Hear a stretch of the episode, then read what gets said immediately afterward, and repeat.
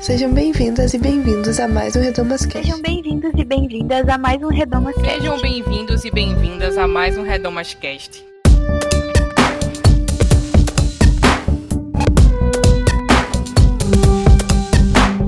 Sejam bem-vindos a mais um Redomas Cast. Eu sou Luciana Peterson e no episódio de hoje eu convidei as minhas amigas Ali Terassi, Paula Vitor e Kátia Soares para conversar sobre visibilidade bissexual. Para quem não sabe, setembro é o mês que a gente celebra o mês da visibilidade bissexual. Por isso a gente preparou esse episódio para conversar sobre o que é bissexualidade, o que é bifobia, como isso aparece dentro da igreja, como é a vivência de pessoas bissexuais. E ficou um episódio muito incrível, é, com muita coisa pra gente aprender. E espero que vocês gostem. Mas antes da gente ir pro episódio, eu tenho alguns recadinhos. O primeiro é siga o Projeto Redomas nas redes sociais. É arroba Projeto Redomas em todas elas. Lá vocês ficam sabendo em primeira mão tudo que acontece por aqui. E acessem também o nosso site, que é projetoredomas.com. Lá vocês encontram textos, estudos bíblicos, cartilhas, material para download, outros podcasts e muito conteúdo legal para você compartilhar com os amigos, estudar, é, mandar para o grupo da família, para o grupo da igreja. Lá no nosso site vocês também encontram o botão Apoie, que vocês podem contribuir financeiramente com o Projeto Redomas a partir de R$ reais por mês no, na nossa plataforma que é o Catarse. Esse mês nós estamos completando seis anos de existência, sim! Uh! Para comemorar os nossos seis anos, nós estamos preparando uma call com os apoiadores, sim! Se você é apoiador ou apoiadora, provavelmente você recebeu um e-mail. A gente dá todos os detalhes de como vai acontecer essa call. A gente está pensando em fazer um estudo bíblico. É, e eu acho que vai ser muito legal. Então, é um jeito da gente ficar mais perto e também recompensar vocês, agradecer vocês por todo esse tempo de apoio, assim. E se você gostou do episódio, deixe seu comentário aqui embaixo no nosso site ou nas nossas redes sociais, compartilhe suas impressões, compartilha nos stories e etc. A gente vai gostar muito de saber o que vocês acharam. Então, sem mais delongas, fiquem com o programa. O que eu mais precisava, a confiança de ser quem sou de se opor, de decidir, de amar a mim mesma,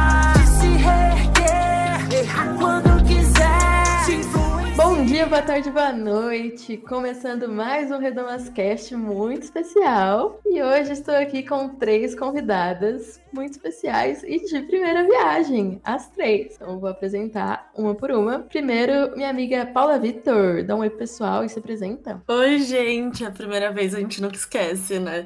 É... Eu sou a Paula, tenho 26 anos, quase 27. E sou bissexual, sou mulher cis. E é isso. E crente, né? Glória a Deus. Aleluia. É, temos aqui também minha amiga Ali. Se apresenta pra gente, linda. Oi, gente. Eu sou a Ali. Eu sou uma pessoa não binária, tenho 18 anos. É, sou bissexual também, graças a Deus.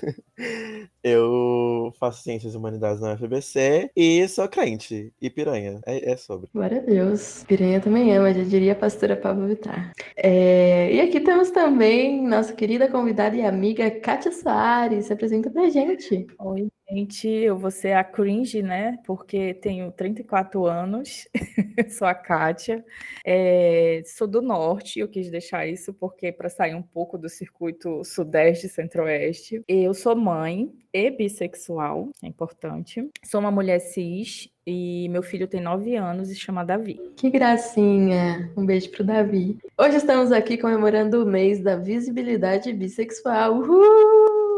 É. é só esse mês que a gente é visível, galera. É o único mês do ano. É, então, convidei minhas amigas para conversar um pouco sobre essas vivências, especialmente dentro da igreja, né? Que temos aí umas pautinhas a mais para discutir, enfim. Então vamos lá. A primeira coisa que eu queria saber de você é o que é ser bissexual? Quais as definições de bissexualidade? E aí queria que a Ali começasse essa pergunta. Então, eu me identifiquei primariamente como bissexual antes de me identificar com uma, como uma pessoa não binária, né? E aí é muito engraçado que muita gente se pergunta é, por que, que eu continuei me identificando como bissexual depois que eu me descobri uma pessoa não binária, né? Porque existe muito a, a visão binarista da coisa, né? De que bissexualidade é se atrair por homens e por mulheres. Enfim, onde eu entraria nisso tudo. É, mas bom, ser bissexual pra mim, eu acho que eu posso até, sei lá, copiar o Lucas Penteado e falar que é tipo amar a gente, amar, sabe? Enfim, é, falando de uma maneira mais conceitual, eu, eu, costumo dizer, né, conceitualmente falando, que é se atrair por todo o gênero, mas para mim é muito mais a forma como eu enxergo o mundo, assim, sabe? Tipo, é, eu me relaciono com as pessoas, que existe muito a patologização das pessoas bissexuais que todas que, que acha que a gente não consegue ter uma relação profunda com alguém sem que isso envolva é, algo sexual, né? Enfim, porque a gente se atrai por todos os gêneros. Então, tipo, não teria como a gente ter uma relação com alguém que não fosse sexual ou afetiva ou romântica ou enfim. Então, mas para mim é, é, isso é muito natural, né? É, eu amo gente de todos os jeitos possíveis e formas, enfim. E amo, e amo cada um de uma forma específica, individual, né? Por alguns eu vou desenvolver algum tipo de sentimento, por outros eu vou desenvolver outros sentimentos. Então, ser bissexual para mim é isso. Eu continuei me identificando como bissexual depois que me descobri uma pessoa não binária, por conta até do rolê político, né? Que envolve a identidade. Eu acho. Gente, eu acho incrível que o manifesto bissexual começa. Estamos cansados. Isso me define completamente. Porque assim, cansada. Entendeu? Enfim, então é isso. Muito bom. Aqui, né, aproveito para dizer que eu também sou bissexual, tô aqui junto na mesa conversando junto com minhas colegas, né, na mesma, na mesma página. E quis começar com a Ali respondendo essa pergunta justamente porque tem essa no... existe essa noção, né, sobre bissexualidade ser sobre homens e mulheres, se atrair pelos dois. Mas não é bem sobre isso, né? Assim, tem algumas definições que a gente prefere, que é, por exemplo, atrair pelo seu gênero e outro, ou até se atrair por mais de um gênero. Então, são algumas definições que a gente gosta mais. É... E Paula, Kátia, tem algo a acrescentar? Não, é, eu ia falar isso, assim, né, que às vezes as pessoas têm essa, esse entendimento errado que a bissexualidade é se atrair por homem cis, mulher cis, e a pansexualidade tem a ver com se atrair por todos os gêneros, quando, né, como mesmo a Ali disse, estamos cansados. a bissexualidade, ela não é binarista e, e acho que foi muito bem definido, assim, parece uma, uma definição, tipo, meio clichê, meio romantizada, mas essa é a verdade, assim. Eu até tava conversando com a minha tia hoje, ela tava tentando entender, né, o que era ser bissexual. Eu falei, tia, eu, eu gosto, me interesso, me atraio, me envolvo com pessoas por, por serem pessoas e não exatamente olhando para aquela capa do gênero. Então, é, eu acho que é essa a vivência, sabe? Tipo, de nenhuma forma ela é binarista, de nenhuma forma, assim, pelo menos para mim, né, na minha vivência, é, ela exclui, assim, sabe? É, eu acredito que é algo muito, muito delícia, assim, e muito profundo também. Eu acho que é uma capacidade de, de ver além do, do que a sociedade, né? impõe como homem, como mulher. A gente só só vê o coração. E isso é um dom de Deus, eu diria.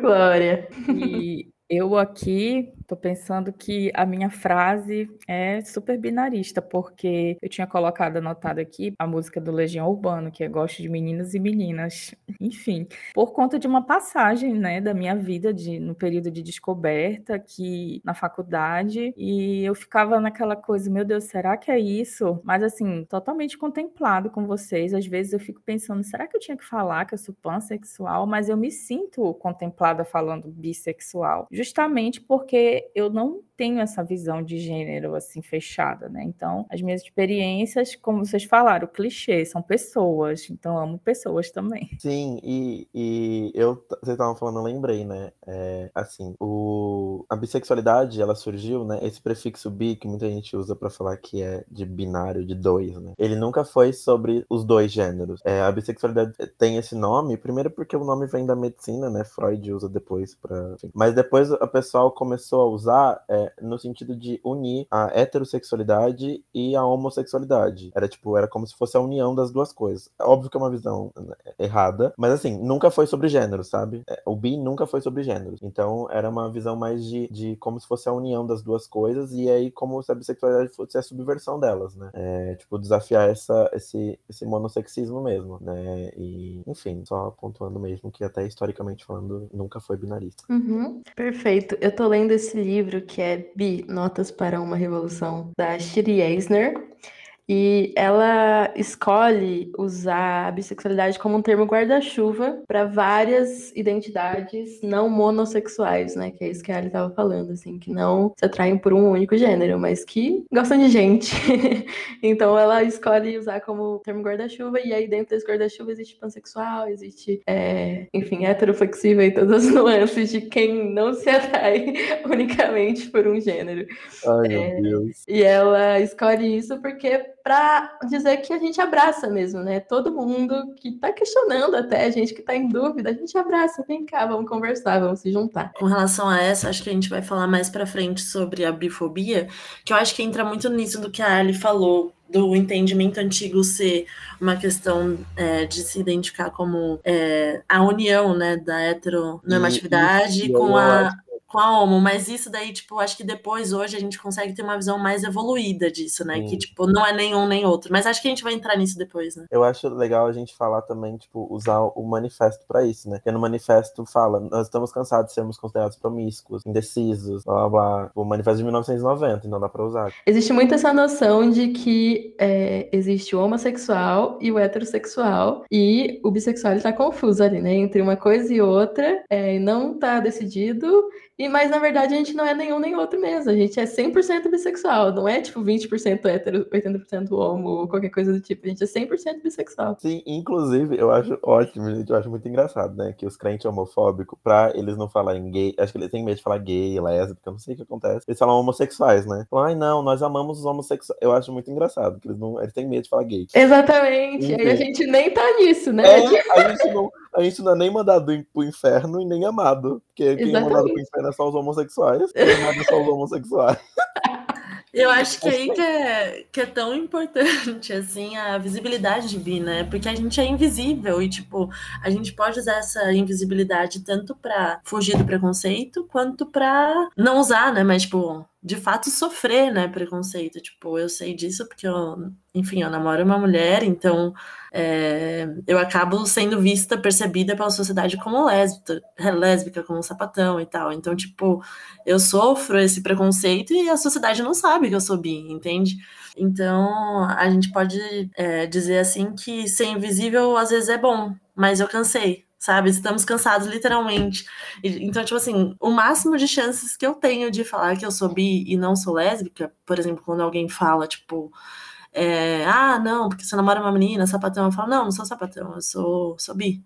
Eu falo, porque hoje eu entendo a importância disso, e hoje eu, eu entendo o que é ser bi, o quão lindo é ser, e o quão eu me identifico com isso. Então, tipo, eu não vou tomar para mim um, um, título que não é meu. Eu adoro as manas sapatão, não tô falando nada contra, muito menos contra os héteros ou ou não. Eu gosto de me afirmar, porque a gente é invisível. Então, tipo, por exemplo, se eu estivesse namorando um homem, eu ia ser percebida como hétero, sabe? Deus me livre. Então, tipo, eu gosto de, de me afirmar e, tipo, às vezes é meio chato, sabe? Mas eu acho importante, principalmente agora, né? Setembrão, meu aniversário, não nasci, não nasci à toa nesse mês.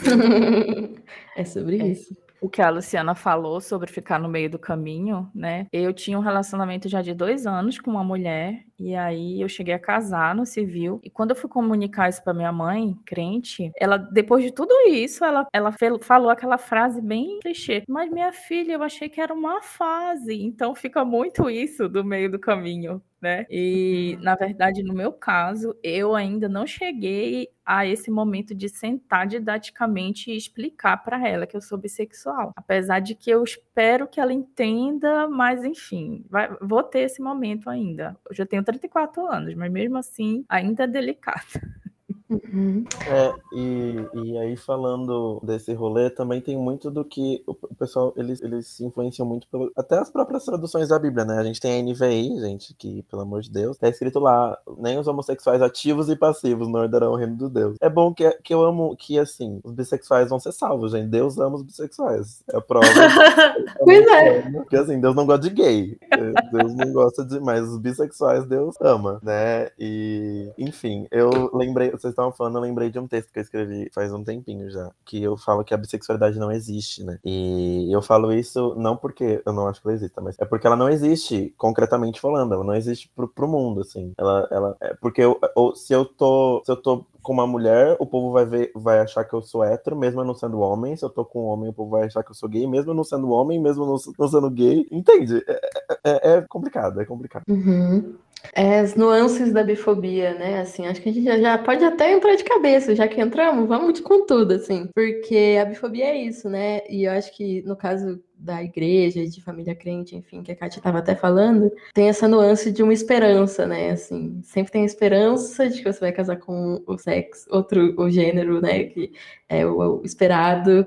É, tem a esperança de que vai ser uma fase, a esperança de que vai passar, né? Então, sempre essa esperança. E a gente, às vezes, também entra nessa, né? De tipo, ah, é, ok, talvez eu tenha aqui alguns desejos que, segundo o que falam, é pecado, mas eu também gosto, no meu caso, eu sempre pensava isso. Eu também gosto de homem, já me apaixonei, então posso pegar esse aqui, ó, ficar com ele aqui pra sempre, vai dar tudo certo. Fingir que essa outra parte nem existe, vou negar minha carne em nome de Jesus e vou ser feliz com meu varão. Mas não é assim que a vida funciona, né, pessoal? Quando eu comecei a ter as primeiras visões, assim, de, de desejar uma amiguinha, enfim, com 12, 13 anos, e logo em seguida eu tive o meu primeiro namorado, né, com 15 anos, mais ou menos. E era justamente o que ficava na minha cabeça, mas como assim? Eu tenho um namorado e eu gosto de estar com ele, né, enfim, tinha todo momento de intimidade, né, e eu ficava, quando eu ia para a igreja, no caso, eu ficava assim, meu Deus, mas eu sou muito pecador. Eu, eu, me, eu, na hora que eu estava na igreja, que eu lembrava disso, eu pensava, nossa, nunca que, que a palavra, nada vai falar comigo, porque Deus sabe que eu tenho esses pecados aqui na minha cabeça, eu tenho que só pensar no meu namorado. É muito horrível. Não, é, é total isso, assim. E às vezes nem mesmo a gente entende o que é a bissexualidade quando a gente começa a se entender como bi, né? A gente acaba. É, falam que a gente é confuso, né? Mas eu comecei como confusa realmente, assim, de tipo, falar, mano, o que que tá acontecendo, sabe? E não, eu eu não tive essa fase de achar que eu era lésbica ou que eu era hétero. Que eu era hétero, sim, né? Enfim, por 23 anos. Mas quando eu comecei a ter atração por mulher, eu não tive essa fase assim, ai, tô confusa. Não, mas tipo, enfim, eu, eu tentei o máximo possível, assim, é, não deixar esse apagamento, mas ele, ele acontece muito hoje. Tipo, minha mãe fala pra mim que, que ora para que eu case com um homem de Deus, um homem que vai me resgatar de tudo isso, não sei o que lá. Eu falo, mãe, pelo amor de Deus. Sabe? Porque você tá orando por isso. E, tipo assim, é, a, a não monogâmica aqui vai casar e vai casar com a minha namorada, com a minha mulher. E, tipo, eu amo muito ela. Beijo, Milena, te amo muito. E, tipo, enfim, é, sempre tem essa, esse papo torto, sabe? De que, ai, alguém vai te salvar disso. Mas, cara, tipo, aí que tá, é um entendimento tão errado que, tipo assim, não é porque eu tô ficando com um cara que eu vou deixar de ser bissexual. E, tipo assim, e se eu deixo, entre aspas, né, se eu deixasse de ser bissexual é, de alguma forma e continuasse a ter essas atrações e me afirmar bissexual, eu, eu iria, tipo, se fosse pecado, né? Não é minha visão ser pecado, ser bissexual e se relacionar com uma pessoa do mesmo gênero, mas enfim. é, se fosse pecado, Deus me mandaria pro inferno do mesmo jeito, sabe? Não é porque eu tô namorando um homem ou uma mulher, tipo, só pelo fato de eu ser, de eu sentir atração, de eu me afirmar. Sei lá, essa é a minha visão. Eu sei que foge aí dos lados A, B, C. Vamos nem entrar nesse assunto que tá polêmico. Mas, tipo assim, é, eu sou o que eu sou assim, sabe? Deus me fez assim, e, tipo, e enfim. E não vai ser se um dia acontecer. É, não é, mano, não tá nos meus planos, né? Mas, enfim, se um dia eu casar com um homem, não vai ser isso que vai me, me fazer menos bissexual, sabe? Sim, e muito legal que você falou, porque foi justamente a bissexualidade que me fez enxergar a, que o que eu sou não é pecado. Porque eu pensava assim, tá, vamos lá. Então tá, eu me atraio por meninas, então se eu ficar com uma menina, tecnicamente eu não tô pecando. Mas se eu ficar com uma menina, eu não vou estar sendo hétero, eu vou estar sendo bissexual eu vou estar praticando a minha bissexualidade, eu vou estar começando a prática bissexual. Exato, isso é muito engraçado, né? Porque nem o discurso homofóbico, a teologia homofóbica nos contempla, porque sempre tem essa coisa, né, de ai, não pode praticar. Mas como é que a gente pratica, meu Deus do céu? É, Deixa de é, praticar. tipo, se eu, tô lá, se eu vou lá beijar uma mulher, eu vou estar sendo bissexual, então não vai ter jeito pra mim. Então, ou, ou, ou eu pode tudo ou não pode nada. Então, se pode um, pode o outro, gente, não é possível. Sim. Eu concordo muito com o que a Paula falou, que eu também, quando entendi e essa questão de eu sou bissexual, eu falo essa mesma frase, gente, Deus me fez assim, olha que maravilha, sabe? Eu, eu sempre repito isso. Toda a minha família é da congregação cristã no Brasil, que é bem pesada, né, a doutrina e tudo mais. Então, desde a vovó lá, numa década, não sei quando. E aí, a última conversa que eu tive com a minha mãe é, a respeito disso específico, agora no mês de julho, é, ela chegou e falou assim: Olha, foi prometido na palavra que antes de eu ir para minha cova, eu vou ver a tua libertação. E aí foi tão automático porque eu seguro muito, sabe? Assim, eu vivo a minha vida como eu moro, eu sou uma pessoa independente, trabalho, enfim, moro em outra cidade, então eu vivo minha vida bem tranquila, assim, porque eles não estão vendo, digamos assim. E aí, quando ela falou isso, eu dei a resposta na mesma hora, porque eu falei assim: então a senhora vai para sua cova, vendo a libertação e vai deixar uma filha infeliz, porque se a senhora me deixar aqui e eu estiver desse jeito, liberta, significa que eu vou estar infeliz. E aí ficou aquele climão, assim, terrível, sabe? Porque pra, pra no caso da igreja, né, que minha família é, vai, enfim, é o pecado de morte, né? Não tem nem uma possibilidade de nada. É o pecado de morte. É, se você não for hétero, casada e com filhos, acabou pra você. Eu acho que isso da, da palavra liberta é muito interessante, porque, cara, tipo, pra mim tem o sentido oposto, sabe? Eu, eu me vejo uma pessoa muito mais liberta, livre, solta, quando eu botei pra fora, quando eu peguei a porta do armário e fiz assim, ó. Isso foi, tipo, óbvio, não tô, assim, colocando isso no nível, né, da libertação que e da liberdade que Jesus e o Espírito Santo trazem pra gente como um cristão, como ser humano e como bissexual, etc. Eu tô só falando que, tipo, é, o, é para mim, quando você fala libertação, é muito o contrário, assim, sabe? Tipo, meu, nossa, eu só queria voar. Tipo, era horrível chegar em casa e esconder e ter medo. E, tipo, será que alguém viu? Será que meu pai tá aqui no shopping? Será que não sei o quê? Será que. Sabe, isso é aterrador, assim. É, é até uma coisa que eu converso muito com meu terapeuta. Conversava mais, né? Quando eu não era assumida. É uma coisa que, que a gente falava muito, ele me falava, falava assim, Paula, você não tá sendo você na sua plenitude, você tá escondendo uma parte muito importante da sua vida, você tá escondendo quem você é, tipo, e não era só um namoro que eu tava escondendo, eu tava, tipo, é literalmente, eu acho que só quem tá no armário sabe essa sensação de estar tá sempre ali segurando algo tão importante de você que você não pode, né, entre aspas, pôr para fora. Então, tipo, quando você coloca para fora, cara, dá para ver que até a minha vida, assim, começou a andar, sabe? Tipo, eu arrumei um emprego melhor eu, e as coisas foram caminhando, sabe? Tipo, então, é, assim, conhecereis a verdade e a verdade vos libertará. Glória a Deus, glória a Deus.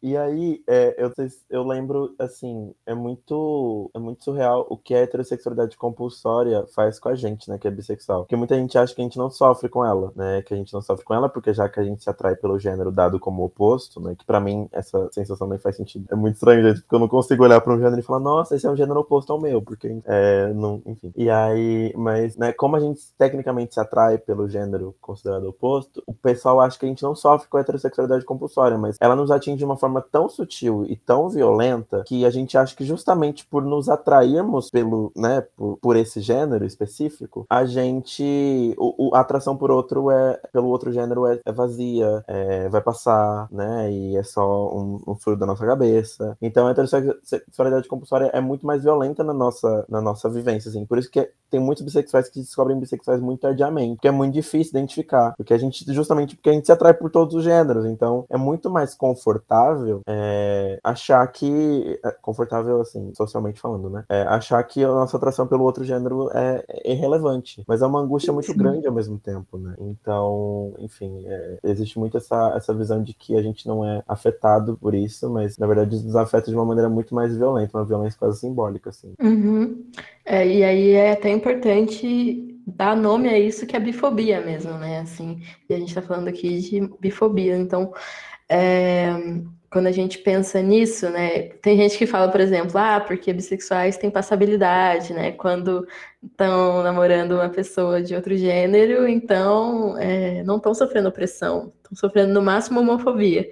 Mas é, a gente não sofre opressão só quando tá namorando uma pessoa do mesmo gênero, assim, né? Assim, eu acho que isso que a Ali estava contando, né, dos conflitos internos e de se violentar mesmo, né? E falar, não, isso aqui é coisa da minha cabeça, eu tô doida, é, não tem nada disso acontecendo, principalmente dentro da igreja, eu acho, né? Muitos discursos fazem a gente acreditar que, não, se eu tô com essa pessoa aqui que é de outro gênero, o gênero esperado, é, então eu mudei, tô salva, agora vou pro céu, mas a gente fica se negando a vida inteira algumas pessoas, né? E é muita violência, muita violência. É, no meu caso, é, a minha saída do armário para ser sexual, no caso, para entender, foi justamente quando eu tive um primeiro relacionamento sério com uma mulher, no caso. E porque antes disso eu já tinha experiências, né? Mas eu ainda tinha essa dúvida, eu achava que era aquela história da bifestiva. Eu falava, não, mas eu não sou, eu não sou. Então, eu, para eu validar a, a, a, minha bissexualidade, eu tive que ter um relacionamento com envolvimento romântico, porque até então eu ficava com vergonha de dizer isso também, em algum lugar da minha cabeça, justamente para a pessoa falar, ah, mas aquela coisa de achar que quem é bi vive numa orgia. Então, ah, tu tá querendo só ter experiência sexual e tal. Então, eu só fui conseguir falar, entender quando eu tive esse, esse relacionamento que durou um ano, né? Então, durante o percurso do relacionamento, consegui falar. E, gente, só de conseguir falar, porque estava dentro da minha cabeça, né? E aí, no dia que eu consegui falar, ah, então eu sou bissexual. Aí pronto. Onde eu podia, eu falava, porque aí foi a libertação do jeito que a Paula falou. Então, assim, na hora que precisava, ah, tá, tá, tá. Sou bissexual. Bissexual, represento, entendeu? E, gente, eu acho engraçado, né? Esse negócio, esse conceito aí do bi de festa. Pra mim, bi de festa é bi, gente. Se a pessoa tá ali na festa, sentir vontade de beijar, é bi. Tipo, não precisa se apaixonar. Tipo, não existe essa cobrança pra quem é hétero e pra quem é gay. Ai, mas você já se apaixonou? Como que você sabe que você é hétero? Não existe essa cobrança. Ah, mas você já assumiu um namoro com uma pessoa do. Sabe? Não existe isso. Então, por que pra gente tem que ter. Eu acho muito engraçado que quando, quando fala que você é bi, você tem que falar um, um histórico da sua vida, né? Mas quantos homens, quantas mulheres você beijou? Só recentemente, você beijou. Ai, mas você beijou quatro homens e uma mulher. Acho que você não é tão bi assim. Acho que você tá mais pra hétero. Ou no caso de, de homens, acho que você é mais pra gay, hein? Não é? Sabe? É, pra gente existe uma cobrança que pros outros não, não tem, assim. Se, a pessoa, se o gay ficar 3, 10 anos sem beijar ninguém, ele vai continuar sendo gay, gente. Enfim, é, é, se o bissexual decidir beijar um gênero só o resto da vida dele, vai ser bissexual, não tem como, assim. É, sinto muito, sorry, not sorry. Famosa carteirinha, né? Tem que ser validada, carimbada. Mas eu, eu ia falar uma coisa no sentido do, do que você falou sobre bifestinha. Eu acho que a, a, a, gente até falou isso, né? Que a gente foi comer um hambúrguer na segunda-feira. Eu até falei isso, tipo, eu acho que de verdade exista o bifestinha, assim, porque, tipo, pra pessoa ser bissexual, eu entendo que ela tenha que se entender, sabe? Tipo, também, tipo, falar, pô, é isso, sabe? Tipo, porque para mim foi assim, pelo menos. Acho que a gente pode até entrar nessa nessa questão assim de como foi, né, o meu processo de entendimento, como foi nosso processo de entendimento enquanto enquanto bissexual e, e para mim, tipo, eu me entendi hétero por 23 anos, né, conscientemente, porque no inconsciente aqui já já me dava uns sinais, eu já falava, hum, mas eu nunca, pela religiosidade mesmo, assim, por crescer no ambiente que eu sempre ouvia que era errado, sempre ouvia que era abominação, enfim, a gente ouve coisas horríveis daí para baixo, né? Então, eu tenho certeza, assim, que eu não me permiti ver essa atração que eu sentia por mulheres desde quando eu era adolescente, desde quando eu sentia atração por homens. Então, assim, eu não, eu não me permiti ver. E aos poucos, né? Aos poucos não, quando eu fiz 23 anos, eu tava assistindo uma aula. Aí eu tava assistindo uma aula e eu falei, cara, essa aula tá interessante demais, assim, né? Essa professora tá diferente hoje, tá me atraindo. E ali eu, come... eu fui para casa dirigindo, assim, ó, petrificada, assim, meu Deus do céu, o que tá acontecendo comigo? Mas, tipo, não, não rechacei isso, assim, de pronto, de pronto, sabe? Eu só, tipo, fui entender o que tava acontecendo, por que, que eu tava sentindo isso, ou deixando de sentir. E, enfim, e aí aos poucos, é, na, vale ressaltar assim que na época eu não beijava nem homem nem mulher, né? Sexual que não pegava ninguém. Aí, aos poucos, eu fui entendendo isso. Então, no, no ano seguinte, eu comecei a terapia, e aí foi uma pauta de terapia. Foi uma pauta de falar: olha, eu sinto isso, eu me atraio por mulher há, sei lá, tantos meses e aí é aquela história, né? Não necessariamente vou ficar com uma mulher. Sempre tem essa história, né? Da, da homofobia cordial, da bifobia cordial. Tipo, não necessariamente vou ficar, mas é, vou me respeitar como eu sou, não sei o que lá. E, e aí depois eu fui vendo que não tinha motivo, né? Para não me envolver, mas tudo bem. Então, tipo, foi esse processo. Eu me entendi bissexual antes de sequer ficar com uma mulher e até mesmo de ficar com um homem. Assim, eu já tinha ficado, mas enfim, eu tinha 12, 13 anos de idade, aí eu entrei naquela pausa santa. E aí, que, meu Deus, não, olha, não recomendo para ninguém, juro, porque agora eu tô vivendo uma adolescência tardia sem limites. Então, assim, vivam as coisas nos tempos que devem ser vividos. Mas, assim, é, basicamente é isso, assim, tipo, eu fui descobrindo aos poucos e não foi um processo violento para mim. É, foi como eu conseguia entender, como eu conseguia viver isso dia após dia, sabe? Aí, depois isso, dentro da igreja, acho que aí é outra história que daqui a pouco a gente conversa. É, bom, já que a gente vai falar disso, vamos lá, né?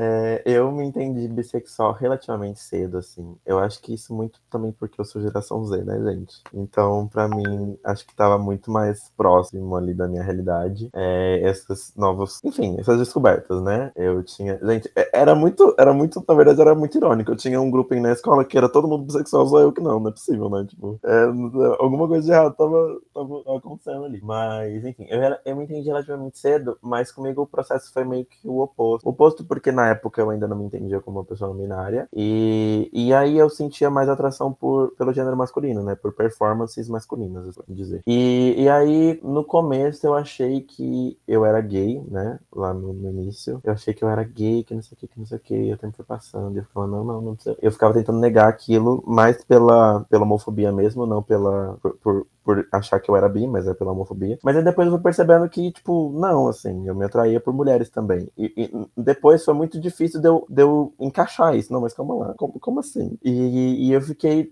por um tempo nessa confusão, mas depois eu entendi. Não, ok, dei dois Google ali e falei, não, beleza, bissexualidade, ok. Aí. É, mas aí pros outros eu continuava negando, né? Por muito tempo ficou, ficou nisso. E, e, e aí, na, na, minha, na minha vivência, assim, né, eu venho de uma família muito conservadora e religiosa religiosa e, e, eu sofri muito uma série de violências assim dentro de casa, tanto físicas quanto verbais, quanto discursivas, quanto, enfim, o que você quiser imaginar aí. E assim, na época, eu estando dentro de casa, debaixo da casa dos meus pais, eu não tinha feito absolutamente, não tinha tido uma única experiência com nenhum gênero existente de nada. e, e, eu sofri uma série de violências. Então, assim, eu literalmente sofri violências por existir, por ser, né? E, eu, e existe essa, essa noção de que bissexual não sofre, né? Preconceito, porque dá pra se passar por hétero. E, e, gente, eu não tinha beijado uma única boca. Não tinha, sabe, não tinha feito um nada de nada. Eu vivia na igreja 24 horas por dia, 7 dias da semana, tocava no louvor, pregava na cela, no culto. Assim, eu era a filha do pastor, entendeu? Enfim. É... E eu sofri uma série de violências. Então, eu acho que talvez até o pessoal da própria comunidade LGBT tinha que começar a enxergar a bissexualidade não como uma, uma possibilidade menos legítima de ser LGBT, né? Que existe essa, essa ideia. A gente é LGBT, assim, a gente não, não, não, tem como, não tem como a gente se passar por hétero em nenhum contexto. Mesmo estando em um relacionamento com o gênero dado por oposto, gente, eu pinto minhas unhas e não vou deixar de pintar minhas unhas porque eu tô como mulher. Vai ter que aceitar. Se eu quiser um dia acordar e querer usar uma, um cropped, vai ter que me aturar com cropped. E é isso, assim. E eu, eu, não vou ter uma possibilidade hétero nunca nessa vida, assim. É, eu sei que algumas pessoas acabam tendo, mas isso não, não, não torna elas menos quem elas são né? Eu vi esses dias um, um influenciador que eu sigo, ele também é bissexual e não binário. E ele falou sobre um amigo dele que é, se descobriu bi. E, e assim, esse amigo ele se descobriu bi, ele foi beijar um cara, ele falou, nossa, é a mesma coisa. Tipo, pra ele não mudou no sentido de experiência, mas a vida dele mudou completamente. Ele ficou mais feliz, ele ficou mais. Ele, a personalidade dele, tipo, realmente se mostrou o que é, o que é de fato, sabe? Ele se tornou uma pessoa muito mais, é, sabe? É, uma pessoa muito mais é, é, feliz mesmo, alegre e de bem com a vida, assim. Então aquilo foi um processo de entendimento dele. As nossas experiências não, não dizem quem a gente é, né? Quem a gente se relaciona. É, se entender bissexual é muito mais uma, uma libertação da, de nós mesmos, assim. Não é sobre o que a gente faz ou deixa de fazer com, com, com, com os outros, né? Então... Falando da bifobia, eu vou relatar para vocês o meu momento que eu fui bifóbica recentemente. E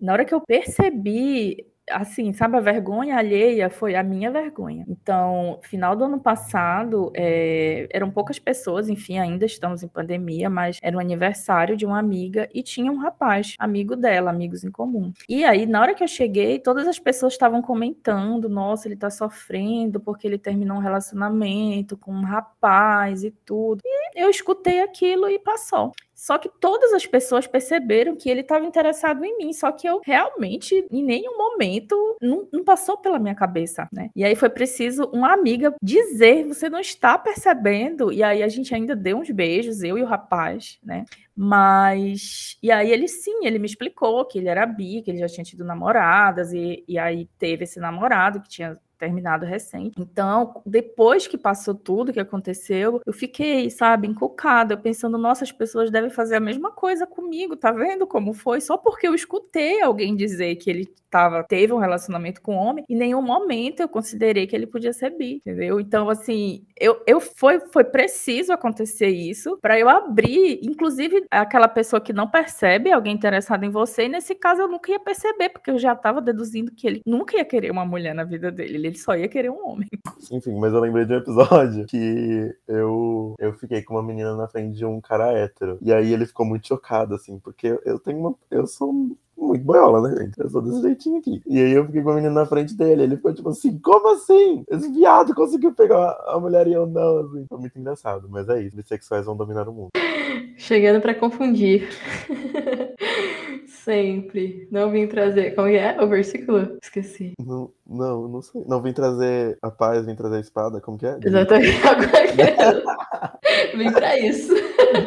Gente, Você estava citando o chorão, eu não vim para me explicar, eu vim para confundir. Sim, mas é, é quase ali, chorão, é, Jesus. É aquele versículo que é bissexual, né? Aquele que vier após mim de modo algum lançarei fora. Amém, aleluia, sobre isso. então, acho que a gente já falou um pouco, né, da bifobia. É, acho que a gente pode entrar um pouquinho mais nisso, mas eu queria saber especificamente de como a bifobia se manifesta na igreja e como que foi esse processo dentro da igreja para você. Agora que vem a parte dos traumas, né, gente? Depois eu vou levar isso pra.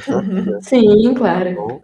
É, já vou anotar aqui. Uma grande terapia em grupo com a gente e com os ouvintes, eu espero. Exatamente. É, bom, assim, é, é minha igreja, assim, é, igreja que eu era na toda a minha infância, assim, que eu fui por longos 18 anos da minha existência, é, eu ninguém nunca assim a igreja toda nunca soube de forma geral que eu era LGBT todo mundo desconfiava todo mundo meio que sabia mas ninguém nunca sabia sabe? Aquela coisa. É, quem sabia assim era os meus líderes e os meus pais. E eles sempre tiveram assim a bifobia por parte deles foi sempre no rolê de que tipo é, vai passar. É o rolê da, da, de uma fase. Tipo, eu lembro quando foi muito engraçado quando meus pais descobriram né? Eu fui expulsa do armário né? É, pelos meus líderes. Eu fui expulsa do armário porque na época eu ainda achava que era pecado então tinha que orar por isso, aí eu contei para um dos meus líderes. Aí esse meu líder contou para os meus pais, sem a minha autorização, é, me expulsou do armário e tal. E, e aí meu pai veio conversar comigo. Na época, tipo, na época ele até veio conversar bem, bem normal, assim, foi bem tranquilo. É, mas aí foi muito engraçado que ele orou por mim. E tipo assim, depois ele viveu normal. Tipo, ah, orou, passou, gente, tranquilo.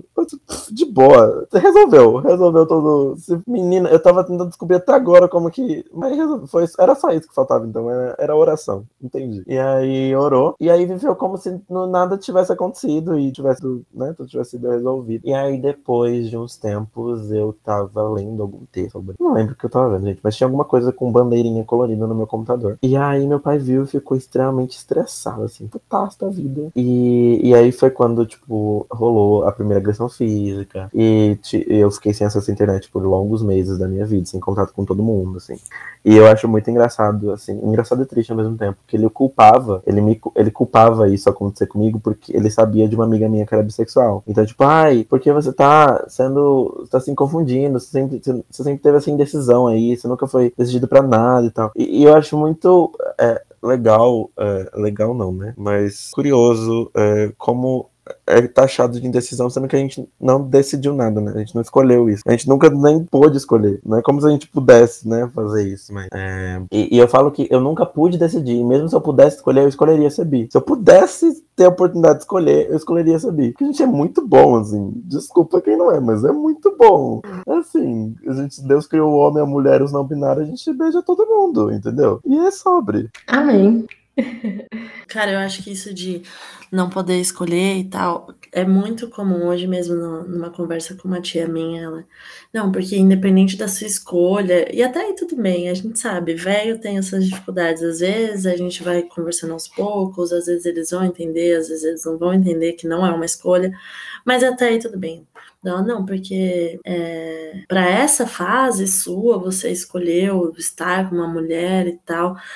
Aí, tipo, eu ouvi, né? E é aqueles audião de tia três minutos, quatro minutos. Aí eu falei, aí eu mandei um áudio também, falando da minha percepção. Em momento nenhum isso foi uma discussão, muito pelo contrário, ela me mandou áudio para como uma forma de, de acolhimento para falar, olha, eu sei do que está acontecendo na sua vida, eu sei que, enfim, você não está no melhor dos momentos, né, com seus pais, mas eu tô aqui para você, para te acolher e tudo mais. Então, tipo, não foi uma discussão, mas é, eu, foi o que eu falei para ela, tipo, é, não foi uma escolha, foi um acontecimento e, tipo, de verdade, que bom que aconteceu, porque foi o que eu falei para ela. Em mim, é, eu vejo que Deus colocou amor. E, tipo, eu, eu amo as pessoas do jeito que elas são, e é, e é isso. E, e, além disso, eu acho que eu tô nessa com a Ali, acho, não tenho certeza. É, por mais difícil que tenha sido as coisas que eu tô passando nesse momento, com, em relação aos meus pais e em relação aos meus pais não aceitar, aceitarem meu relacionamento,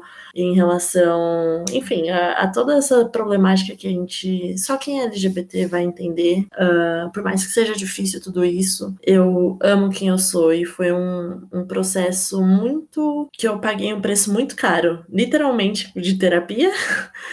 e com saúde mental, sabe? Para poder me aceitar, me abraçar e, e, tipo, chegar nesse, nessa questão, assim, nessa qualidade de amor próprio que eu tô hoje. E escolheria, assim. A gente às vezes come o pão que o diabo amassou, come o pão que os crentes amassou, a gente come mas a gente tá aqui, entendeu? A gente é assim. E, e, enfim, quem é, glória a Deus. Quem não é, que pena. É, no meu caso, quando tudo isso aconteceu, de falar com orgulho, entender, eu já estava afastada do ambiente da igreja, né? Então, eu não precisei lidar diretamente. Foi mais através dos meus pais que, né, reflete, não tem como. E quando a Alho falou da amiga bissexual, no meu caso, não sei qual é o alcance do podcast, mas enfim, não tem problema problema, é a prima bissexual, né? Então, o que acontece? Eu já tinha tido experiências é, com mulheres e era totalmente em segredo e tudo mais. E eu tinha essa prima que casou com 16 anos, porque da igreja não podia namorar muito tempo e tudo mais. E aí, em determinado momento, 10 anos depois, ela se separou e casou com uma mulher. E eu acompanhei todo o julgamento e, assim, as coisas mais absurdas, as reuniões de família, nessa época eu ainda morava na mesma cidade que a minha família, a respeito dela. Ela foi totalmente excluída excluída, totalmente excluída, assim. Não podia ir na casa da minha avó, né, que é aquela coisa do crente, né, que reúne pro almoço de domingo, né, já que não tem festa, é comida. E toda vez que eu via aquilo, eu escutava o que eles falavam, né, ai, tá, tá condenada, e meu Deus, a, a, a minha tia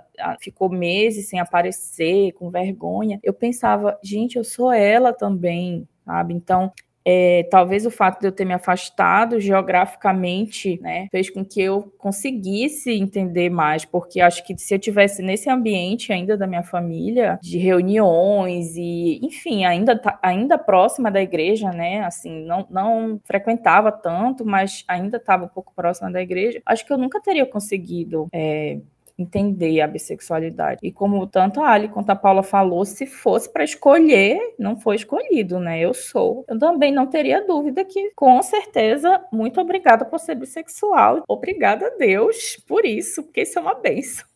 Glória a Deus, glória a Deus. É, eu acho que, na minha experiência, assim, essa relação com a igreja foi de muita negação e muita violência ao mesmo tempo, assim. Eu, eu me impedi ao máximo de viver, de experimentar, enfim.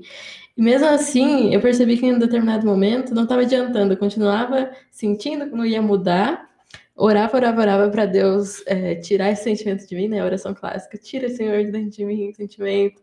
Não saía nunca. É, em todo o apelo graças que tinha, graças a Deus, em todo o apelo que tinha, eu ia lá na frente. Então eu falo até que eu vivi uma cura bissexual interna, assim, né? Uma tentativa de cura bissexual intensa, a adolescência inteira, e vi que não ia dar certo. Aí eu falei, olha, Deus, é isso, sabe? Você que me use assim mesmo, se quiser, se não também é isso. Seguimos a vida. E, e, eu acho que Deus tem usado, assim, né? É, é, as pessoas que eu vejo, os projetos que caem no meu colo, assim, redomas e tudo mais, são a prova para mim de que Deus me quer aqui, assim. Mas eu tive muito conflito recentemente, mas em relação à família, em relação à igreja, assim, e uma vida de muita violência, assim, né? Uma, uma, tem sido um, um processo bem violento.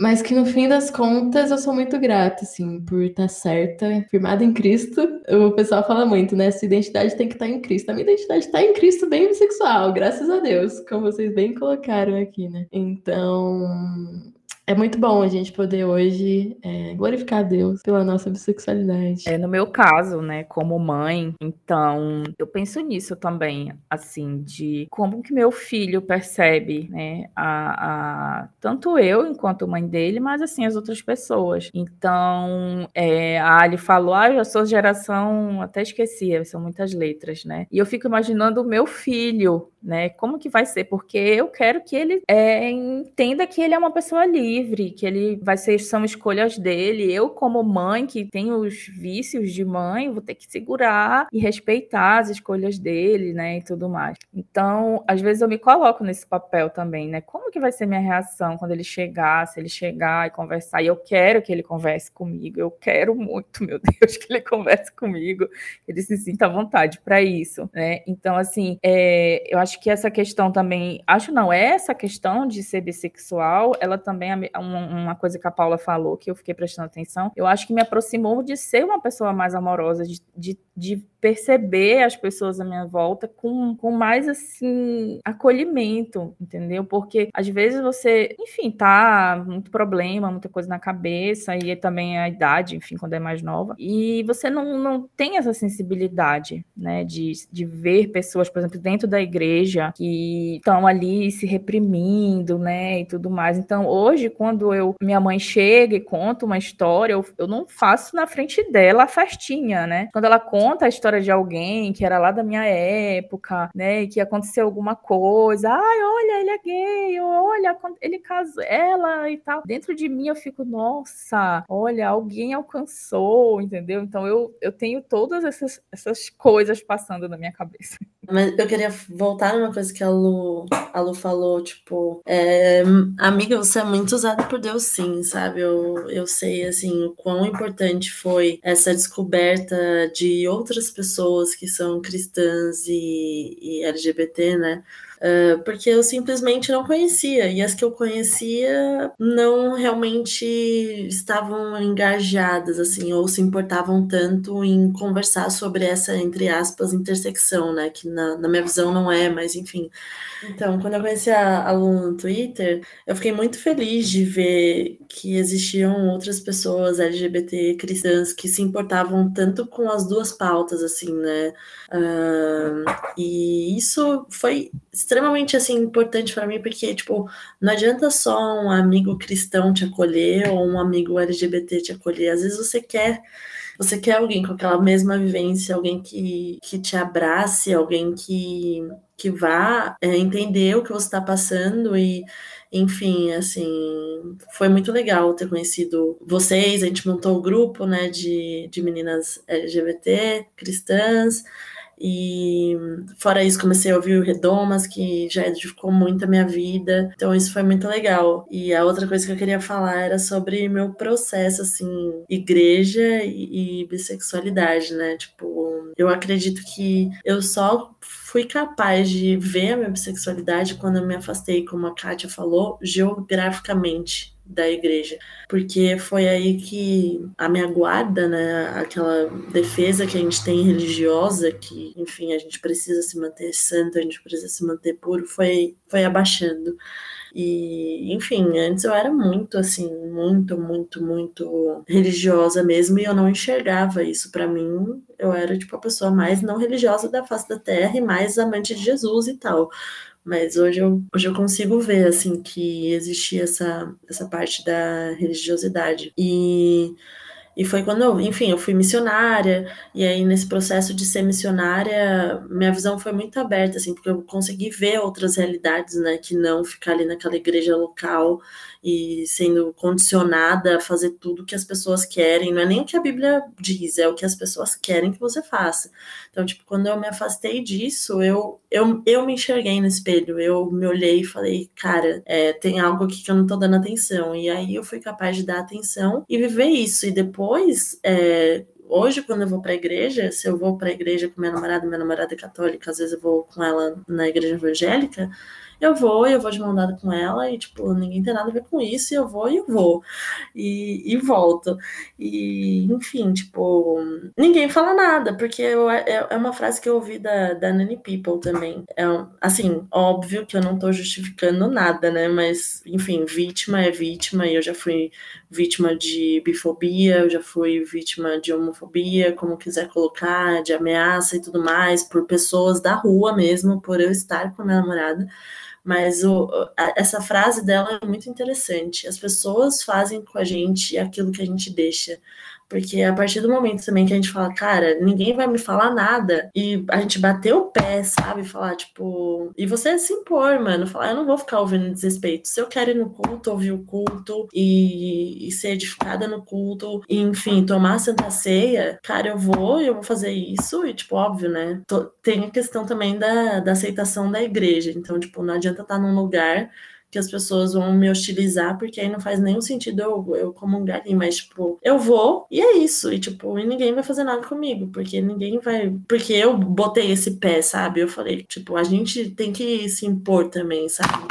É, sim, sim, exatamente. E, e essa coisa de Deus usar a gente enquanto bissexual, eu acho muito interessante. Eu costumo falar muito que a gente é, faz teologia com o nosso corpo, né? E com o nosso corpo do jeito que ele é. Então, uma pessoa preta faz teologia com o corpo dela, e com o corpo preto dela e faz teologia preta. Uma pessoa bissexual vai fazer teologia com o corpo dela, vai fazer uma teologia que é bissexual também, uma teologia que é queer, uma teologia que, enfim. E, e aí eu lembro da nossa maravilhosa Marcela Altsheim, que eu não sei quantos aí conhecem, mas ela é uma teóloga, né? É, teóloga queer, e, e ela fala, ela fala sobre o bicristo, né? Ela fala sobre um Cristo bissexual. É óbvio que ela não fala disso literalmente, né? Ela faz uma teologia que é muito poética, é muito lírica. Então quase tudo que ela fala é, é uma analogia, uma metáfora. Uma... É, e aí ela fala desse, desse bicristo para dizer que ele é um, um Cristo. Tem uma frase dela pra, que ela deu para uma entrevista pra época, eu acho, que ela fala que é um Cristo que pode entender as diferenças e amar. É um Cristo que se coloca nesse limbo, nesse não lugar e, e ama todos os gêneros, de todos os corpos e todos. Então, eu acho muito interessante, sabe? A gente produzir teologia com o nosso corpo mesmo. Sabe? Eu faço parte do corpo de Cristo e o meu corpo é bissexual. Então, o meu corpo vai. vai a, a minha. É, é, muito aquele rolê de não perguntar, ai, mas o que a Bíblia diz sobre a minha sexualidade? Não, é o que minha sexualidade pode dizer sobre Deus. O que a minha sexualidade pode revelar sobre a grandeza de quem Jesus é. O que a minha identidade de gênero pode. É, é, como que a minha identidade de gênero pode glorificar Deus? Então, eu acho que é muito nesse rolê. Como que eu posso glorificar Deus com a minha bissexualidade, né? Eu acho que é muito nesse sentido, assim. De dizer que a nossa sexualidade é, graças a Deus, um dom dele. E a gente tem que usar ela para glorificar o nome dele. Do, jeito, do jeitinho que ela é, né? E, enfim, é, é isso. O famoso flerte evangelístico. a gente sempre acontece. Eu fiz coração aqui porque eu fiquei emocionada com ele. Nossa, eu fui muito ministrada, meu Deus. Gente, sempre acontece. Eu amo flerte evangelístico. Quase sempre acontece. e a experiência de pessoas bissexuais é muito diversa, né? Então, pessoas negras vão ter uma experiência experiência, e pessoas não binárias, como ele estava falando, vai ter é, uma experiência diferente, enfim. Cada pessoa vai ter suas intersecções, né? Eu acho que no caso de pessoas racializadas, LGBT, negras, enfim, e bissexuais, tem mais é, muitas variantes a mais ali, né? O que, que, vocês pensam sobre isso, enfim? Sei a respeito. No, no caso, entra até um pouquinho no, no bifestiva, né? Que é, no caso, a branca festiva, né? Porque, assim, é, a própria mídia, enfim, você vê filme, série, a pessoa é descolada, e aí ela beija meninos e beija meninas, e é branca, né? Então aquilo ali é a passabilidade, né? De nossa, é muito descolado, é muito legal.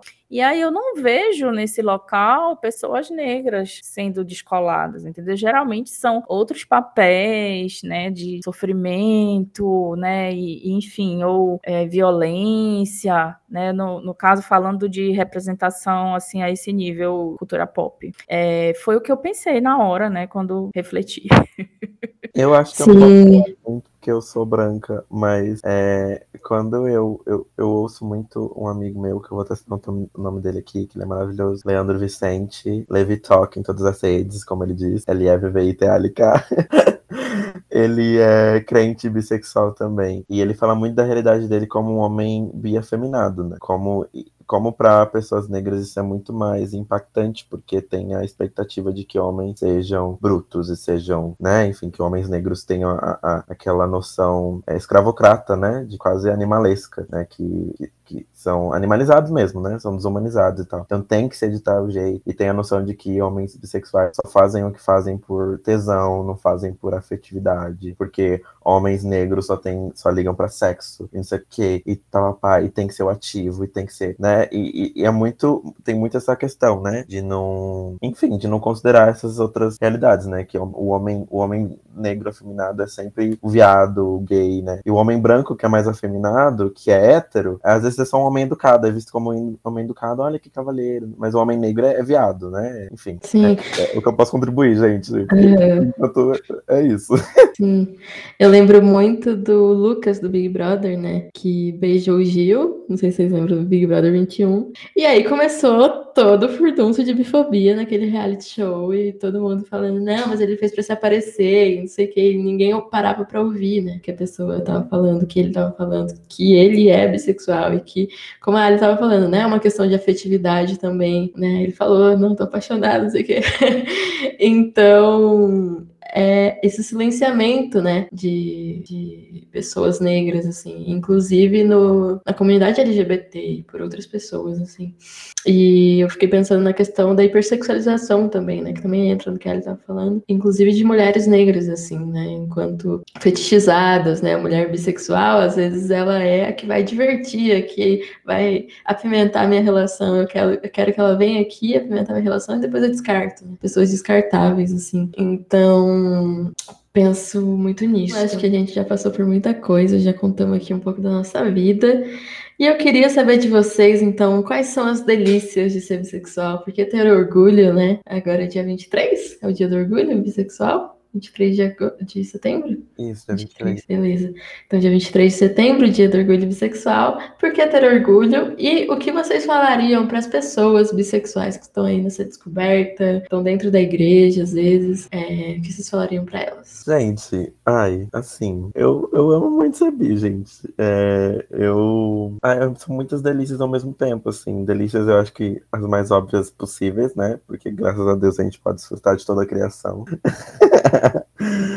Toda essa, Aleluia.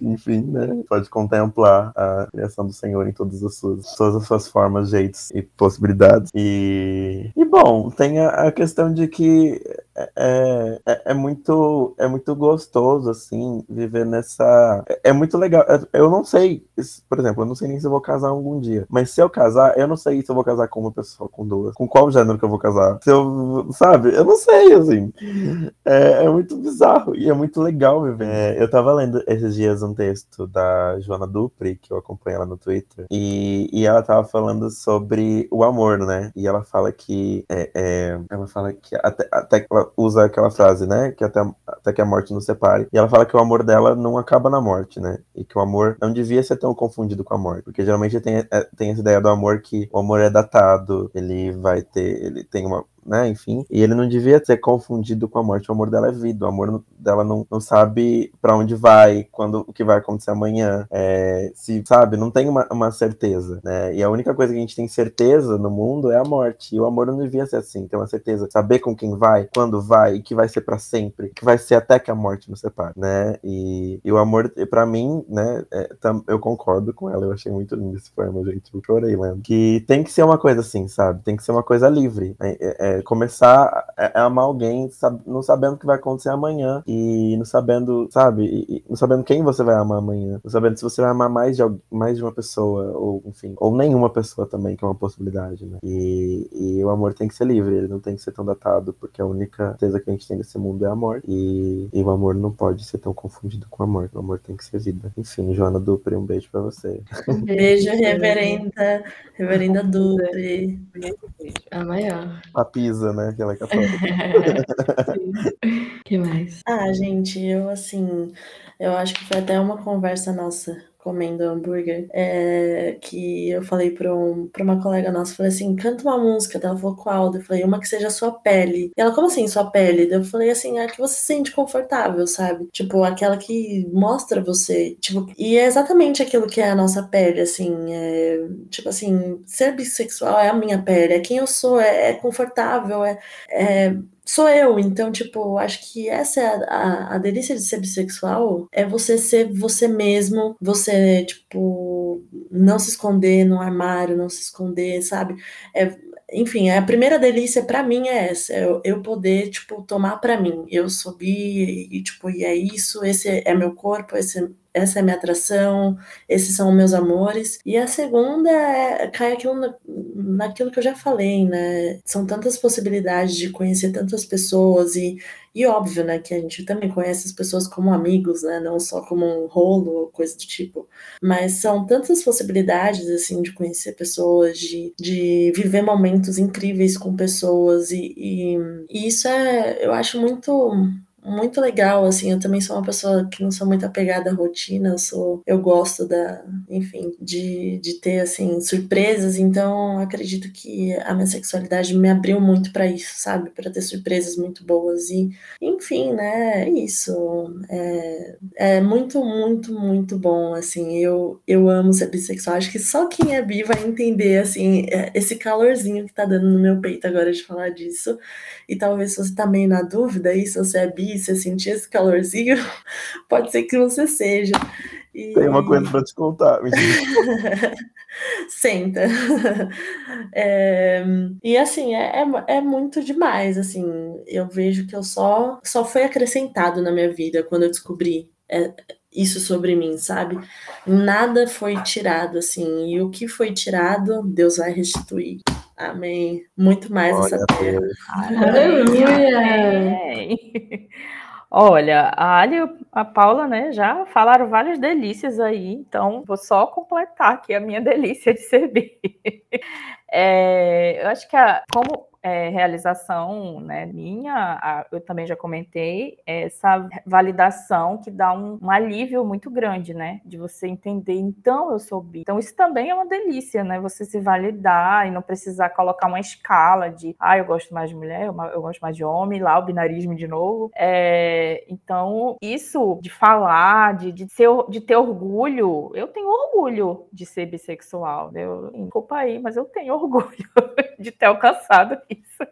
Então, para mim, é uma delícia. E as experiências todas que vocês comentaram, concordo totalmente. E para falar logo do próximo tópico, sobre pessoas, né, independente da idade, porque não é porque é jovem, né? Tem pessoas muito mais velhas que ainda estão aí presas, sem saber, né? É, tanto pessoas do ambiente da igreja ou não, lógico que dentro da igreja, né, existe uma opressão bem maior, enfim, violências que a gente já conversou. Mas eu acho que a internet é o, o que ajuda momento bastante. É, no meu caso, a, assim, que eu comecei a entender algumas coisas, que eu era bem mais fechada, foi na época do Facebook, que ainda existe, mas era bem mais ativo, que era Feministas Cristãs, né, no grupo, que eu comecei a ler, né, na verdade eu nem interagia muito, mas eu comecei a ler, e aí lá eu reconheci meninas que eram bissexuais ou meninas lésbicas, e aí eu comecei a entender um pouco mais e, e, e ficar aliviada, né, vendo isso. Então, assim, acho que a pessoa que está nesse momento, é, que ela não tem nenhum acolhimento, que se ela vai conversar com alguém da igreja, demoniza ou diz que precisa lá da, da obra, da palavra, da oração para libertar, acho que ela tem que tentar encontrar né, essas pessoas. Não que isso seja assim tão simples, mas, enfim, vamos tentando aí, buscando na internet, Google, pesquisar onde encontrar cristãos que sejam LGBT.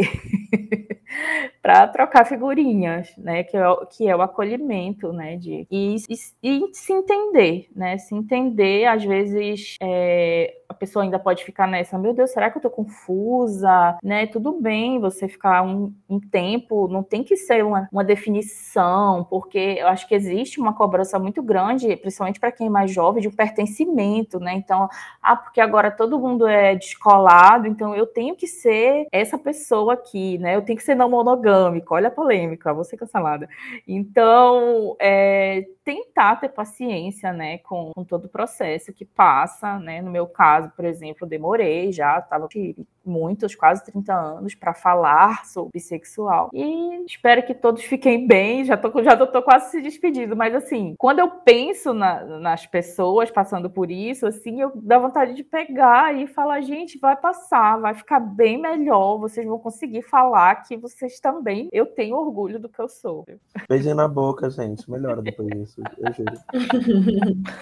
Não, eu acho que uma coisa muito importante é não ter pressa e nem é, se desesperar, sabe? É igual assim, nadar. É, se você se desespera no mar, você vai se afogar e às vezes você se afoga no raso, sabe? Então, tipo, pô, calma, não, não se desespera. Acho que quanto mais é, afobado, assim, você ficar, tipo, ai meu Deus, o que eu faço com, esse, com essa atração?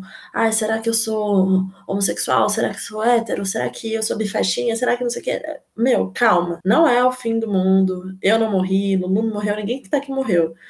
E graças a Deus, né? Tem tem a, as fatalidades, mas, tipo, é, calma, não é o fim do mundo, tipo, e, e, quanto mais paciência você tiver no, no processo, consigo, eu não tô nem falando com os outros, né, com os outros a gente tem que ter uma paciência, assim, de jó, mas quanto mais paciência a gente tiver com, com a gente mesmo, é, mais o processo vai se dar em paz, assim, eu vejo que o meu, o meu processo se deu em paz, eu tive o privilégio, né, de ter uma terapeuta que, na época, me dava essa paz, falou, mano, calma, tipo, vamos passo a passo, dia após dia, é, analisando, né, e vendo isso que você está sentindo e tudo mais.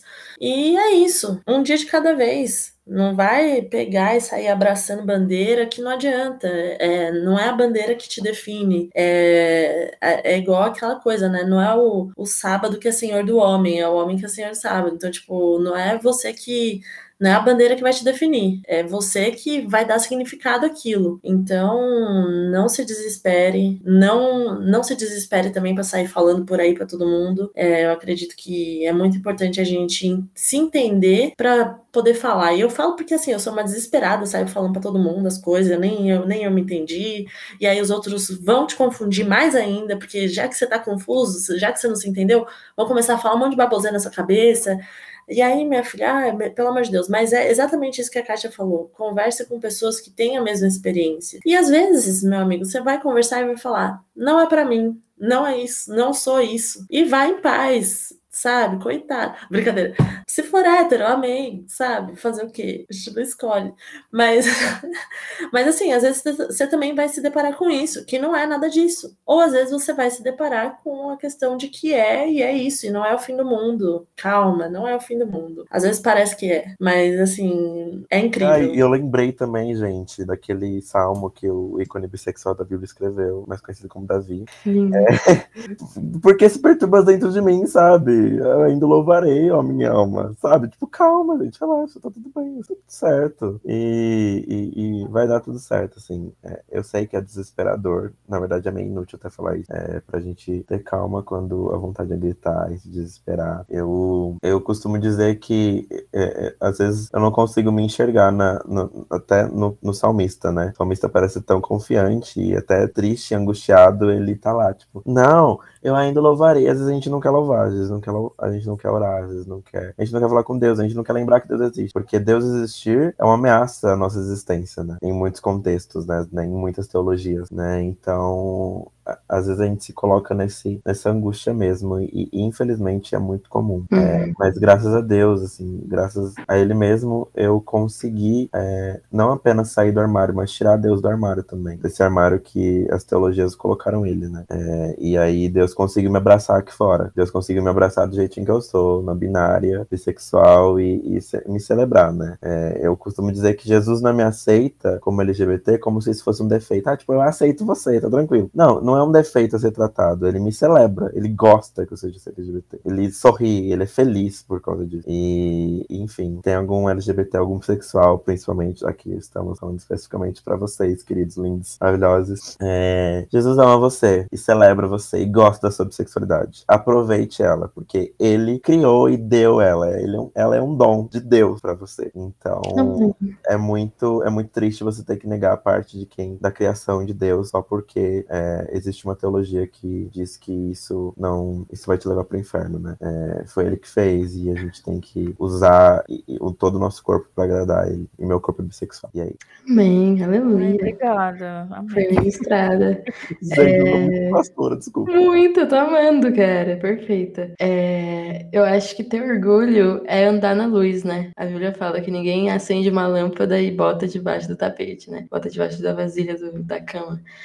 Então, a gente pode andar na luz, né? A gente pode deixar nossa lâmpada resplandecer. É... E eu acho que o passo mais importante, pelo menos para mim foi assim, é se aceitar, né? É entender esse sentimento que você sente como legítimo, como a Ali falou, como algo que Deus celebra, como algo que não não vai te levar para o inferno, muito pelo contrário, é algo que Jesus vê e ama, né? Então, como isso faz diferença da gente ouvir, né? quando tudo que a gente ouve a vida inteira é inferno e condenação. É, e a gente está aqui como prova de que é possível é, ser bi, ser crente, louvar a Deus e ser pastora. E nota, eu me sinto muito, mas assim, incrivelmente mais crente, assim, depois que eu comecei a viver minha sexualidade com, com, com tranquilidade, sabe? Sem nenhum peso. Eu me sinto muito mais crente, muito mais convicta da minha fé, muito, eu amo muito mais a Deus. Eu converso com Deus. Às vezes, às vezes a gente briga, às vezes eu fico triste, às vezes eu falo, Deus, então. É isso, depois a gente conversa. E a gente volta a conversar, a gente se ama. E é isso, assim, eu tenho uma relação muito tranquila com ele. E, e assim, eu, sinto, eu me sinto muito mais próxima dele agora. Eu consigo realmente é, enxergar, assim, quando a gente é LGBT na igreja é muito difícil, porque a gente foca todos os nossos problemas e, e acho que todo o nosso pecado está concentrado no que a gente é. E a gente esquece dos verdadeiros pecados. Então, depois que eu me aceitei, assim, completamente, eu consegui de fato identificar onde eu pecava. No meu egoísmo, na minha prepotência, na minha arrogância, sabe? No que é de fato é pecado, né? E, e eu não via isso antes, porque toda a minha energia estava ali concentrada em tentar mudar o que eu era. Então agora eu me sinto muito mais, de fato, é, é, é convicta da minha, da minha fé e da minha, da minha espiritualidade em Cristo, apesar de passar pelos perrengues que todo mundo tem, gente, é isso, fazer o quê? É, mas eu, eu, eu, consigo, de fato, ver que, que o que eu, que eu peco, gente, sabe? Antes eu achava que tudo que eu era era pecado, agora eu, agora eu descobri que eu peco. é isso, entendeu? É, é muito libertador até descobrir isso, né? É, enfim, é isso. No, no, meu caso, eu tive um período, logo que eu saí de casa para fazer faculdade, enfim, eu era aquela que estava lá na igreja todo tempo e viajava com os jovens e tudo. Então, assim, fui fazer faculdade e aí foi a libertação para outras coisas, né? E, assim, passou, assim, aí tem, tem a questão da maternidade, né? Tive filho, enfim, tive esses momentos e sempre. E também era muito ligado à igreja, não, eu não conseguia fazer essa divisão, né, da minha fé, de, de outras coisas que hoje eu já consigo entender. Então, o que a Ali falou, eu também me senti melhor depois que eu entendi e me reconheci como bissexual. Eu consegui me reaproximar é, de Deus com isso, porque eu não conseguia, sabe, fazer uma oração. Eu não conseguia fazer uma oração. Assim, eu fiquei tão, tão afastada, tão enfraquecida, que era, enfim, outros problemas, não só ligado à questão de, de sexualidade, que eu simplesmente esqueci. Esqueci desse, desse, desse lugar, desse conforto, desse amor. Então, eu consegui resgatar isso. Foi, assim, foi um, um momento, nossa, maravilhoso de, de me reconhecer como bissexual e, e de uma coisa que eu sentia falta falta, né, e não assumia, né, que era essa, esse contato com Deus, de agradecer, de pedir, de pedir forças. E agora, graças a Deus, estamos bem melhor, né, e ainda em resgate. Agora, é, espero que vocês tenham gostado, ouvintes, vocês que chegaram até aqui, espero que tenham sido edificados, edificados. E agora a gente vai para a parte de indicações. Então, o que, que vocês podem dizer aí? Querem recomendar de filme, livro, texto, música, o que for relacionado ao tema ou não? Podem mandar. Posso começar? então, é, de série, né? Linda, maravilhosa, perfeita, né? Analisa Kitten. Eu não sei falar o nome dessa série, eu não vou pagar mico aqui, gente é How to Grow a Mother. E ela é, né, uma mulher negra, fantástica, desculpa aí o palavrão, e bissexual, né, e isso é, é mostrado bem durante a série. Assim, não sou nenhuma crítica ou, enfim, especialista em cultura pop, mas assisto bastante coisa, então, para quem quiser conhecer a série, ela tem uma primeira temporada perfeita, depois dá uns deslizes, mas assim, só vai mostrar mais essa questão da, da, da sexualidade dela nas outras temporadas, então indico indico muito. E vou indicar livros, né? Porque eu sou dos livros, né? Então, esse livro, que é o que eu li mais recente, ele é um, na verdade, a quem não, como estamos gravando, eu estou mostrando, né, um quadrinho que chama Degenerado, é um quadrinho francês, e é a história de um casal, né, no período da Primeira Guerra Mundial, que o, o homem, é, ele quer, não quer ir para a guerra e tudo mais, porque ele pode ser considerado um desertor. Então, ele acaba assumindo a identidade né, da Suzane. Então, é, entra atravessa né, a questão da identidade de gênero, né, que ele passa a se transvestir, e ao mesmo tempo ele passa a se relacionar com ambos os sexos, né, na, na França de 1910. E é bem interessante, não posso dar spoiler, porque eu sei que tem muita gente aí que não gosta, né, então quem quiser ler, conhecer, chama Degenerado, tá? Saiu pela editora Nemo. E a última, só mais uma? Pode? Senão é muita coisa. É é um livro chamado Fome, uma autobiografia do meu corpo, da Roxane Gay, acho que é assim que lê. E esse livro, ele, como o nome já diz, né, a autobiografia é, é real, né? A, ela é uma escritora americana, também negra, uma mulher gorda, grande, e ela conta muito a assim, é uma leitura bem crua, assim, bem pesada, porque tem, tem gatilhos, inclusive, né, questões de é, é, abuso sexual, questões relacionadas ao corpo, alimentação, abusos, mas ela também fala, né, sobre os relacionamentos dela, né, tanto com homens quanto com mulheres. Né? Gente, eu tô muito binária, desculpa, toda hora eu falo homens e mulheres, não me canso. Então... O mundo é assim, meu amor, fica tranquilo. é porque eu sou mais velha, né, eu fico cobrando, né, eu preciso me atualizar. Então fica essa dica para Bom, a primeira coisa é me indicar, gente. Eu, eu, eu produzo, assim, conteúdo, não é conteúdo, eu escrevo escrevo, eu tenho um, Medium, né? É, eu escrevo textos sobre bissexualidade, sobre não binariedade, sobre fé, e enfim, e enfim, tenho muitos textos sobre bissexualidade lá. Vocês podem dar uma olhada no meu Medium. Meu nome é Ali, A-L-L-I-E. Então, é isso. É, eu tenho minhas músicas também, que eu tenho três músicas lançadas no Spotify, e uma delas em específico se chama Orgulho. E eu falo especificamente da, do meu orgulho enquanto bissexual, né? A letra é sobre isso. Então, enfim, para vocês ouvirem também. É um livro que eu dou. Um livro e um conto, na verdade, que eu queria indicar. O livro é A Vocação para a Igualdade, organizado por Cláudia Barros e Paulo Nascimento. Não é um livro, tipo, bissexual, mas é um livro que fala sobre diversidade sexual e, e fé, né? É, conta a história da Igreja Batista do Pinheiro, de como eles é, passaram a aceitar LGBTs como, como membros da igreja. Eles levaram um processo de 10 anos aí de estudos comunitários e, enfim, estudando a Bíblia de fato para conseguir ir lá e chegar, vamos batizar LGBT, sabe? Uma história muito bonita, de muita de muita empatia e de muita preocupação e é, com, com o evangelho de fato mesmo, né? De muito compromisso com a palavra de Deus. É, é muito bonita a história, o livro é lindo, recomendo muito que vocês leiam. E o conto que eu queria indicar também não é um conto bissexual, mas é o conto que eu acho lindo, que se chama Amor, da Clarice Lispector, não sei quem conhece. Eu li a primeira vez no meu ensino médio, mas eu amo ele de paixão, assim. Eu acho que ele tá no livro que se chama Laços de Família, mas dá para você encontrar é, esse conto é, avulsamente na internet. Então leiam esse conto, ele é maravilhoso. É de chorar mesmo. É, e filme de coisas de audiovisual, eu vou indicar o documentário Pray Away, que lançou recentemente, da Netflix, que fala sobre é, o movimento Êxodos Internacional, né, que é um movimento aí de terapia de conversão sexual aí, que foi fundado por cristãos conservadores, e conta a história dos fundadores do movimento, que eles se arrependeram da, da fundação e acabaram com o movimento, né, e uma dessas pessoas, uma das mulheres, ela é bissexual, ela acabou se encontrando e vivendo a vida dela com um homem, né, é, ela é casada com um homem, tem filhos e tal, é, mas ela, mesmo assim, ela, tipo, reconheceu que ela não conseguiria ficar no armário. E ela se assumiu enquanto bissexual e, e, e, tipo, rejeitou tudo que ela fez antes, sabe? Mesmo estando num lugar confortável, num casamento hétero, enfim, ela, ela conseguiu identificar que aquilo era importante para ela e assumiu a identidade dela enquanto bissexual. Então isso me, me, me chamou muita atenção no documentário. É, é, eu quase esqueci, mas eu quero indicar uma pessoa também, chama Nick Nagari. Ele é um influenciador é, digital. Ele não é crente nem nada, mas ele produz muito conteúdo sobre bissexualidade. Muito, assim. E sobre nominalidade verdade. Ele é incrível, acompanhe ele no Instagram e, e é isso. Gente, de indicar qualquer coisa, aquelas. eu vou na minha cultura inútil, mas assim, é porque eu gosto muito de sexta-feira, ou sei lá, algum dia assim que eu tô mais cansada, assistir uma série mais leve. E eu gosto muito de sitcom. E duas séries que tem, assim, essa. que aborda, né? Abordam os temas LGBTs.